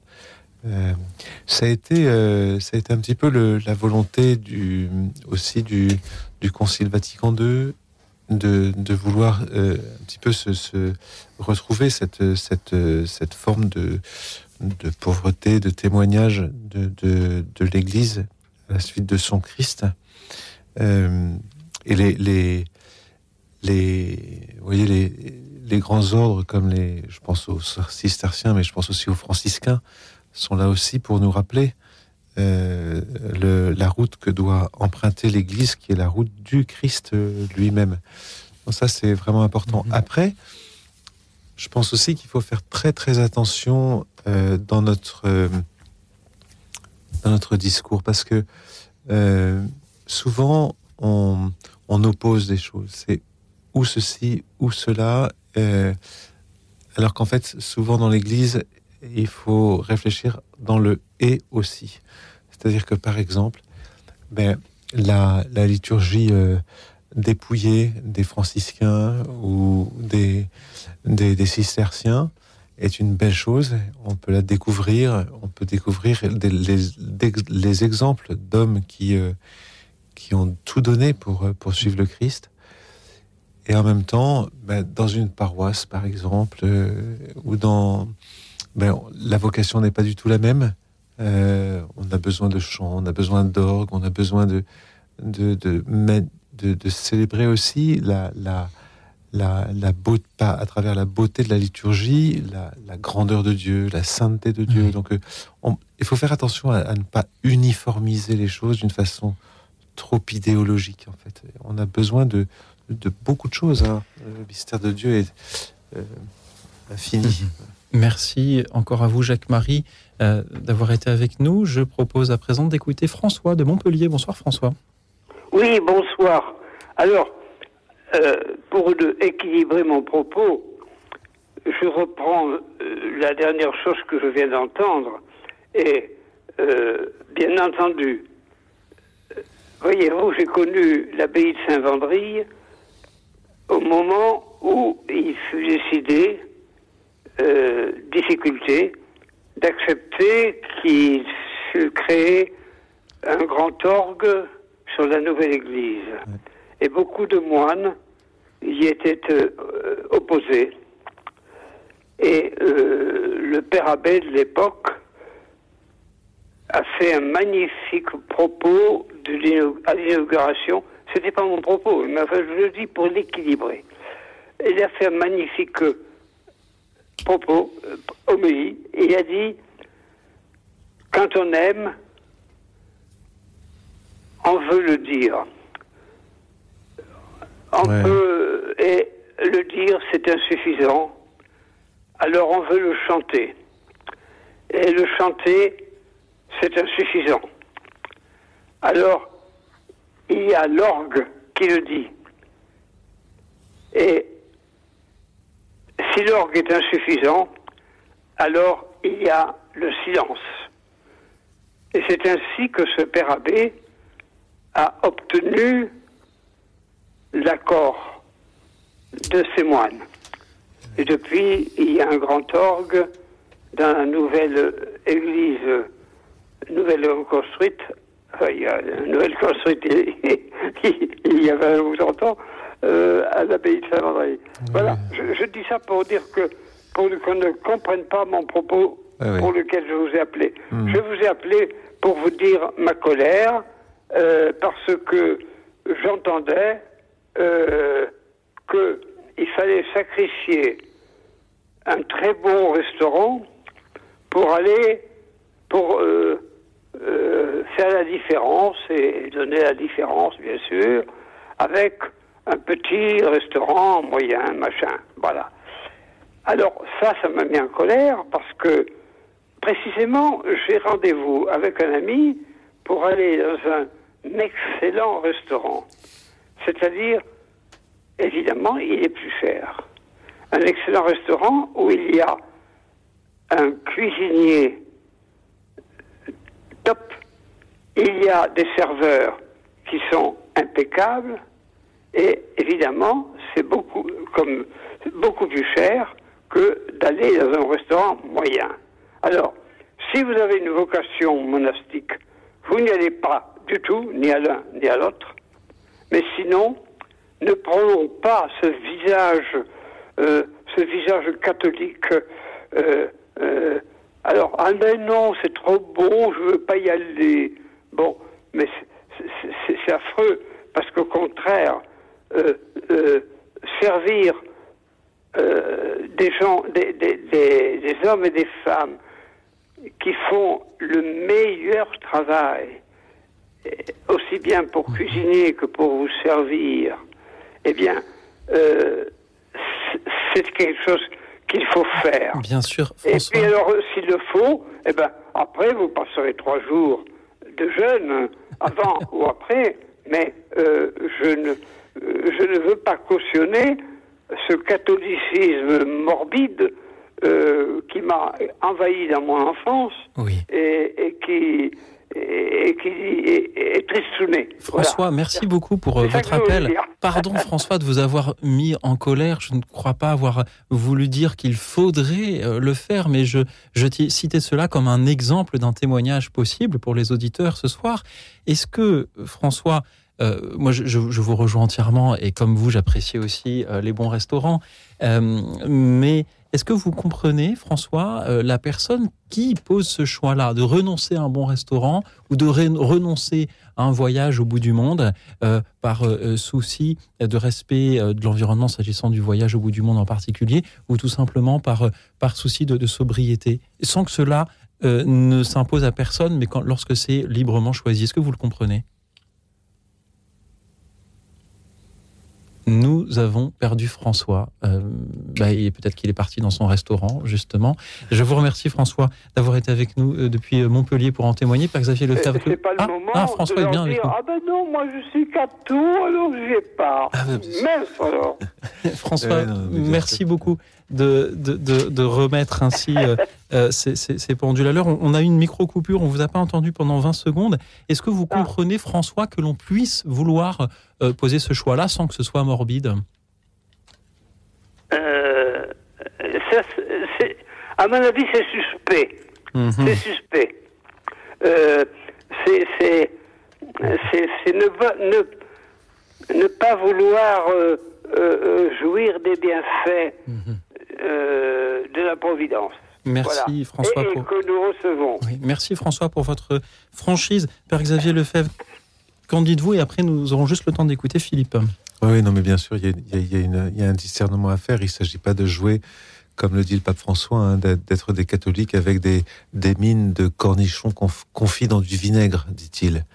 Et euh, ça rejoint ce qu'il dit. Et, et, euh, en fait, c'est tout simplement, à un moment donné, une offrande que je peux faire, et bien sûr sans que ça gêne personne et sans se, sans se manifester. C'est exactement euh, ce que dit le Christ dans, dans l'évangile de Saint Matthieu. Hein, euh, regardez ceux qui, je, ceux qui jeûnent et euh, qui se qui se qui se donnent des têtes misérables, etc., etc. Toi, quand tu jeûnes, parfume-toi la tête. Autre- Autrement dit, jeûne dans le secret.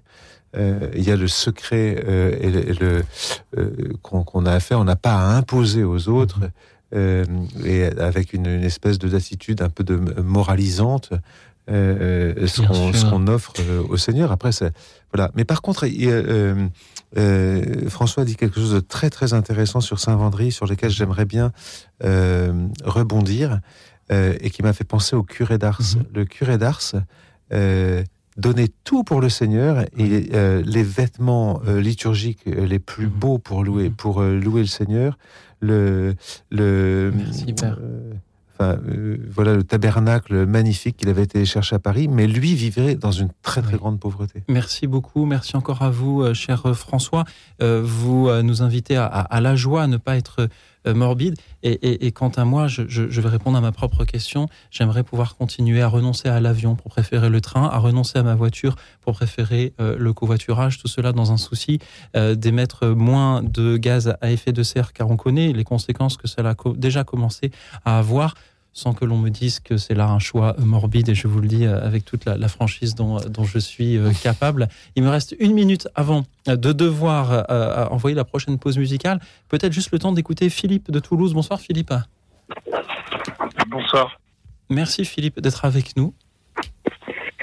Euh, donc, euh, bien, je, je vais essayer de parler d'écologie vu que j'ai entendu votre appel. Euh, donc, euh, pour en parler, je vais revenir.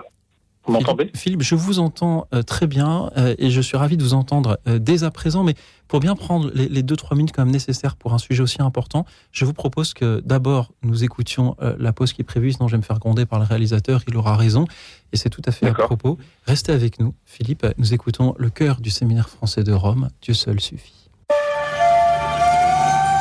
Radio Notre-Dame.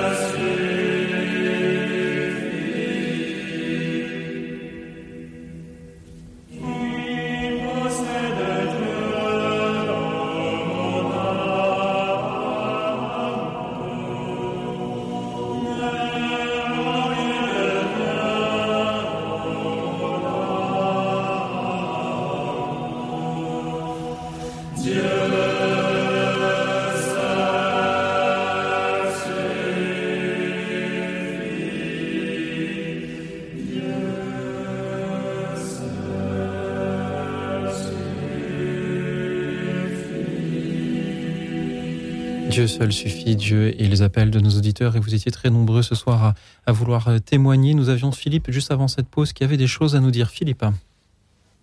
Oui, bonsoir. Euh, donc, euh, j'ai pas mal de choses à dire, oui, mais je vais essayer de pas répéter ce qu'ont dit d'autres personnes. Donc, je vais vous parler d'écologie. En fait, mon intérêt pour l'écologie est né à peu près euh, en 1973-1974, euh, après une guerre, euh, la guerre du Yom Kippour, où les Égyptiens ont attaqué Israël par surprise pendant une fête juive. Et ça s'est très mal terminé pour le les Égyptiens, vu que les l'armée israélienne euh, a contre-attaqué entrée en Égypte, je crois. Bon, elle a humilié l'armée égyptienne. Donc, euh, suite à cet événement euh, guerrier, euh, il y a une solidarité du monde arabe, et notamment les pays producteurs de pétrole qui ont dit, ben, puisque c'est comme ça, euh, nous, on va augmenter, euh, on va augmenter dans les proportions importantes le prix du pétrole. Donc, ça a été une euh, très grosse crise économique. Philippe, il nous reste peu de temps d'antenne et je sais que ce que vous avez à nous dire est sans doute important. Je, je- je dois vous inviter à, aller droit au but. D'accord. Donc, euh, pour ma part, je me suis engagé dans des études d'ingénieur euh, en énergétique avec euh, l'idée de, de développer une énergie solaire, une énergie renouvelable. Euh, donc, euh, j'ai essayé pendant deux ans et puis ça a échoué à cause du nucléaire, pour résumer. Et, euh, et c'est une- un intérêt qui m'est quand même resté euh, toute ma vie euh, et qui revient maintenant, euh, puisque bah, c'est- les problèmes énergétiques et écologiques euh, d'il y a 50 ans euh, reviennent aujourd'hui à la surface euh, sans qu'on s'en soit préoccupé. Euh, donc, euh, j'ai plusieurs actions personnelles. Euh, je m'occupe beaucoup de d'économiser l'énergie de chauffage. Euh, par exemple, euh, nous avions trois enfants, ils sont partis, donc euh, on réduit énormément le, le chauffage des, des trois chambres vides, mais aussi on envisage de prendre un logement plus petit, parce que ça sera le, ça sera le plus efficace en fait. Ensuite, euh, quand je travaillais, puisque maintenant je suis à la retraite, quand je travaillais, nous avions deux voitures. Euh, au bout d'un moment, euh, je trouvais qu'il n'y avait pas, je faisais, je roulais pas beaucoup en fait pour aller au travail. Donc j'ai acheté un scooter et puis après le scooter, je suis passé au vélo électrique et même au transport en commun. Voilà. Donc euh, en fait, petit à petit, euh, on a diminué notre empreinte carbone. Et, et puis euh, et puis là, on n'a plus qu'une voiture et on s'en contente très bien. J'ai même des copains qui en ont pas du tout, qui louent qui louent la voiture quand ils en ont besoin. Donc c'est ce qu'on appelle l'autopartage. Donc ça fait partie des solutions aussi euh, dans lesquelles on peut investir. Euh, à part ça, euh, dans la consommation, alors je, je déteste le. Pardon Philippe, merci beaucoup pour tout ce que vous nous dites, pour tout ce que vous faites. Il y a certainement des auditeurs qui sont en train euh, de se dire Oh, c'est c'est très bien, il a le droit de le faire s'il le veut, mais qu'il ne me l'impose pas. Après tout, euh, le, risque D'accord. climatique, euh, je le vois euh, très lointain et je ne me sens pas concerné. En, en, en 30 secondes, qu'est-ce que vous aimeriez leur dire à ces auditeurs, Philippe, sans, sans être que culpabilisateur ni moralisateur Euh, des gens qui ne croient pas au réchauffement climatique Ou qui ne se sentent pas concernés ne se sentent pas concernés. Moi, Je dirais simplement, euh, pensez à vos enfants. Pensez à vos enfants. Si, si vous ne vous sentez pas concerné, euh, regardez les glaciers qui fondent. Regardez la banquise qui fond.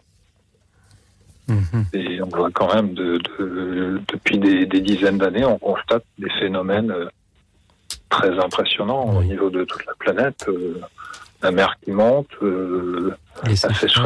Oui. Philippe, je vous remercie beaucoup d'avoir ces paroles euh, ce soir. Euh, J'essaye habituellement de conclure l'émission par une note d'optimisme et, et- et d'espérance. Et, et je me rends compte qu'avec vous, et, vous avez bien raison, euh, avec vous, le thème de notre émission, qu'avez-vous dont vous pourriez vous passer, se transforme un peu en euh, qu'avez-vous dont nos enfants devront peut-être euh, se passer. Merci beaucoup, Philippe, euh, de nous appeler un peu à, à- à la réalité ce soir. Je regrette de, de voir déjà bientôt dans quelques instants rendre l'antenne et déjà vous remercier, euh, Philippe, euh, pour les paroles que vous avez eues. Euh, N'hésitez pas à nous appeler d'autres soirs pour que nous puissions échanger plus longuement dès lors que le thème s'y prêtera. Philippe, c'était important de, de vous entendre aussi ce soir. Merci pour ce que vous faites encore une fois et d'en avoir témoigné. Je voudrais très rapidement saluer tous les auditeurs que nous n'avons hélas pas eu le temps de prendre à l'antenne. Je remercie Monique qui est passée de 250 à 52 mètres carrés. Voilà, 200 mètres carrés qu'elle avait, dont elle pouvait donc peut-être se passer. Je remercie Jean-Louis de Massy, qui vide sa maison également. euh, Marie-Thérèse de Ici-les-Moulineaux, euh, qui vide celle des autres. Je remercie euh, Philippe de Toulouse. Euh, Catherine également, je remercie Julien de Mulhouse qui est organiste, merci pour ce que vous faites. Merci également à David Decamp qui lui ne pouvait pas se passer d'écrire des prières, de peindre et, d'écrire des poèmes. Je remercie également euh, Pascal de la Loire-Atlantique, euh, Richard de Vincennes qui met toujours une assiette en plus chez lui. Merci également à Jean de Paris, à Olivia qui voudrait se débarrasser des bénis. Oui, oui. Je regrette, Olivia, que nous n'ayons pas réussi à vous joindre et à garder la communication pour euh, euh, vous entendre nous en dire euh, davantage. Isabelle de Vitrolles est issue d'une famille très aisée, pourtant toujours vécu dans la simplicité. Je remercie Claude qui euh, aimerait, euh, comme Marie, nous avions à l'antenne découvrir le, béguinage et euh, l'âge approchant, euh, vivre avec plus de, de, simplicité. Jean-Marie euh, de Bourges, qui est médecin généraliste et pourra peut-être rejoindre Alexis dans son pèlerinage à Lourdes. Merci à vous. Merci également Michel qui se confie, chers auditeurs, à vos prières. Sandrine qui peut se passer de tout pendant le carême parce qu'elle est avec le tout, avec euh, le Seigneur, en dehors du carême même parce qu'on a besoin de rien. Euh, elle euh, veut faire connaître le tout. Merci Sandrine pour vos paroles. Merci également à Gérard. Le plus important, c'est de se séparer de soi-même lorsque l'heure arrive. Et enfin, Corinne nous rappelle que euh, on vient nu dans ce monde et qu'on en repart sans rien. Merci à vous tous, chers auditeurs. Merci à vous, Père Xavier Lefebvre. Il nous reste une minute d'antenne. Avez-vous un mot pour conclure Ouais, Par rapport à ce qu'a dit euh, euh, Philippe le dernier, je, reviens à Matthieu 6. Euh, voilà, regardez, regardez les oiseaux du ciel. Ils ne sèment, ni ne poinçonnent, ni ne recueillent des greniers. Votre Père céleste les nourrit. Euh, regardez les lys des champs, comme ils poussent, ils ne peinent ni ne filent. En fait, euh, ce qui manque à cette société d'hyperconsommation, euh, qui s'inquiète du vêtement, qui s'inquiète de la nourriture et qui, qui, est toujours dans la, dans la consommation et dans la possession. Ce qui nous manque, c'est peut-être ces trois verbes d'Hildegarde, de Saint Hildegarde, observer, méditer et s'émerveiller, en fait. Et c'est ce que nous permet, en fait, le, de quitter le superflu. En quittant le superflu, eh bien, on, on a un regard purifié sur, le- sur la création et sur le monde. Et peut-être qu'on fait plus attention, de fait, à la création et à son créateur. Merci Père, merci à tous les auditeurs qui nous ont aidés euh, ce soir à justement euh, observer, comprendre, nous émerveiller. Merci à toute l'équipe de cette émission, Alexis, Laetitia, Anne. Ce soir, merci à vous Père Xavier Lefebvre et merci à vous tous, chers auditeurs, pour euh, vos appels, vos témoignages, vos méditations. En attendant celles à venir euh, demain, je vous souhaite euh, une nuit tranquille, sobre peut-être, mais en tout cas reposante, car demain sera, quoi qu'il arrive, un grand jour.